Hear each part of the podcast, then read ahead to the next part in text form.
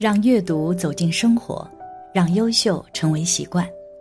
大家好，欢迎来到小叔说，小叔陪你一起阅读成长，遇见更好的自己。今天要给大家分享的是，因果超出你的想象，男子残害灵龟遭到惊天恶报。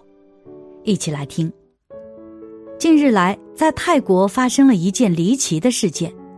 有一个男子因为被甲鱼咬伤，去到了医院，医生开了止痛药，以为已经好了，但没想到的是，之后三年中都在医院度过。在这几年中，他就动过五次大手术，连医生也觉得无奈。现在已经是个独臂缺足的残废者。事情的真相到底是什么呢？一个好端端的人，最后为何成为了一个残废的人？这件事情是这样的，发生在泰国的一家医院。有一天，医院来一个叫文莱的病人，他被甲鱼咬伤了手指，来医院检查的时候，只是敷了止痛药就离开了。但是在半个月之后，伤口严重恶化，已经发炎肿痛，毒菌已经渗透到骨头当中，医生不得不将小指截掉，最后文莱只剩下九指。过了半年之后，又被甲鱼咬伤了脚，毒菌侵入到了身体当中，最后又将尾指锯掉，但是毒菌依旧存在，只能够将手掌和脚掌都截掉，才能保住自己的性命。文莱的遭遇让人悲痛，但是事情还没有结束。有一次，文莱去到寺庙当中参加了剃度礼，在晚上睡觉的时候，他被老鼠咬了一口。他疼得一直在床上叫唤，当时很多人都在说，被老鼠咬的人是因为此人已经没有了灵魂，所以老鼠才会去咬。文莱很害怕，当他去到医院检查的时候，发现他的伤口有着毒菌，最后就把手臂还有小腿给锯掉。文莱在三年当中就动了五次大手术，最后变成一个独臂缺足的残废者。在医院引起了轰动，还引起了院长的重视。去查询他的资料的时候，原来真相是这样的。院长看到资料的时候，文莱如今四十三岁，平时的时候喜欢吃龟还有鳖。有一天，他买来一只十多公斤的龟鳖，分期吃。因为龟和鳖的寿命非常长，所以宰杀的时候没有致命伤，是能够活一年半载的。于是文莱就每天都从鳖身上割一块肉下来，然后就用石灰止血。这些龟和鳖每天都会经历着千倍万倍的痛苦，但是文莱却因为吃龟鳖而高兴，毫无危机意识。他身边的朋友都提醒他，手段太狠了，最后会得到报应的。但是文莱却没有管，他说只要有新鲜的肉吃就好了。就在他欢喜的吃龟鳖的时候，现在他的现世报已经来临，后悔也已经来不及了。最后，院长就在病历上写着一个结论：医学无法解释的因果报应事实。佛说，世人不信有因果，因果何曾饶过谁？有因就会有果，这是世间万物的发展规则。就像文莱一样，他不害怕因果关系。残害归零，遭到了惊天恶报，这都是文莱自己该承受的。所以，因为杀生而遭受到的惨烈因果，真的无法想象。记得去北京拜佛的时候，听主持讲了一个真实故事。因为贪图口腹之欲，报应来得非常之快。事情是发生在一个周末，那天天气很好，主人公姓李。他们几家人开车去到北京郊区旅游，开了三辆车，李先生一家坐一辆车，同事一辆车，姨父一辆车。去到郊区之后，玩了两天，吃的都是山珍海味，就想吃点其他邪乎的。这个时候，在河边看到了一群乌龟，数量是几十只，旁边还有这小鱼等生物。这些乌龟个头很大，这些人就有了想法。大姨夫当时提议，这么多乌龟，不如拿来吃，不想浪费了美食。于是，一家人就用工具将乌龟全部抓了，准备回到农家院的时候吃掉这些乌龟。当时有路人看不下去，曾劝告他们，吃乌龟会遭到报应的。但是他们这家人铁了心要吃。姨父说：“乌龟是白来的，正好我们肚子饿了，有何不可？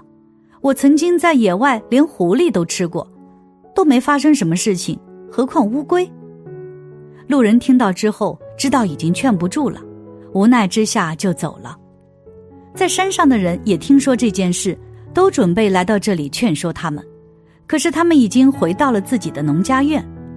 在晚上的时候，他们在院子里生火，还邀请了农家院的院主。之后又招来了不少贵客，大约十个人左右。但是在制作的时候，李先生一家就不太想吃，他们心中有些不安，就只是喝了点汤，而剩下的人都享用了美食。李先生的姨父主刀。阿姨主要是烹饪，年纪小的就负责吃。姨父将乌龟的头直接剁掉，放血泡酒，同事们就帮助招呼客人，将这些酒给客人，还在赞叹这酒很好喝。还有的乌龟用着面糊裹起来，放上佐料，用火烤，熟透之后就掰开吃肉。有些龟还四分五裂，死状非常残忍。晚上睡觉的时候。李先生一家觉得不对，隐隐感觉肚子疼，但是已经晚了，很多人都腹泻、呕吐、昏迷不醒。但是在第二天的时候都好了，不过事情还没有结束，更可怕的在后面。第二天中午的时候，吃完午饭，他们几家人准备开车去到北京。当时车辆是这样安排的：第一辆是同事的车辆，中间是姨父的车辆。最后一辆是李先生一家的车，行到高速公路的时候，头车疑似爆胎，还是扎到了某物，遭到了翻滚。姨父的车躲避翻滚的头车，就不小心撞开了护栏，直接去到了稻田里，还狠狠地撞到了石头碑。当时车子就着了火，车头则是翻滚了几下，车里地上全是血，同事当场死亡，姨父的车被大火烧尽。他们一家活活被烧死，最后只有李先生一家活了下来。姨父同事因赞扬鼓励屠龟的手法，还用龟血掺酒，最后导致翻滚失血过多而死。姨父一家人妻子煮肉火烤乌龟，最后被烧死。他们一家也因车爆炸而被烧死。姨父将乌龟的头剁了下来，让贵客喝血。他被烧死之后也没有见到头。女儿吃龟肉，还分享给别人吃肉，最后连女儿的尸体也没找到。李先生一家以及其他客人因为喝汤吃肉，也遭到了腹泻的报应。这个世界上最公平的就是因果，我们做的每一件事，说的每一句话，甚至是动的念头，都是自己种下的因。如果是善的想法，你就会种善因，得福果。如果是恶因，就会得苦果。但是有人会问：为什么行善没有得到好运，作恶没有得到惩罚？因为在佛学当中，果报有三种：现报、生报、后报。现报就是现在做善事就能够享福，如果现在做恶事，就会得到恶报。生报就是今生的时候行善事，在来世的时候享受。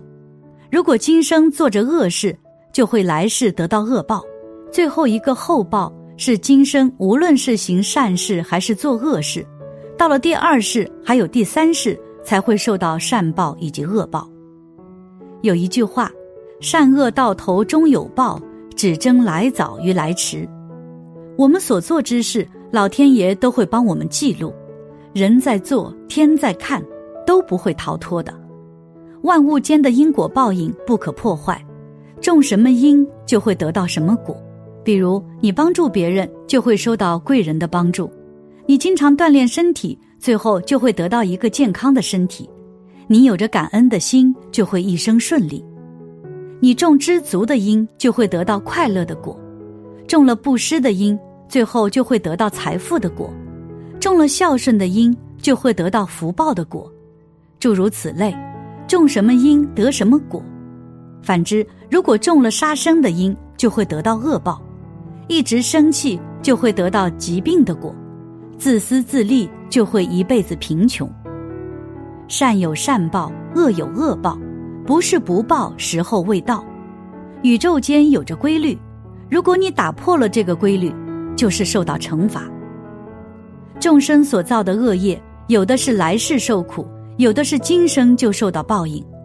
即便是经过千百万的劫数，你所造的善恶业都不会消失，万不可心存侥幸。如果在残害动物，心中不忏悔，报应会来得很快。感谢你的观看，愿你福生无量。今天的分享就到这里了，希望你能给小叔点个赞，或者留言给出你的建议。别忘了把小叔分享给你的朋友。让我们一起成为更好的自己。还没有订阅小说的朋友，一定要记得订阅哦。我们下期不见不散。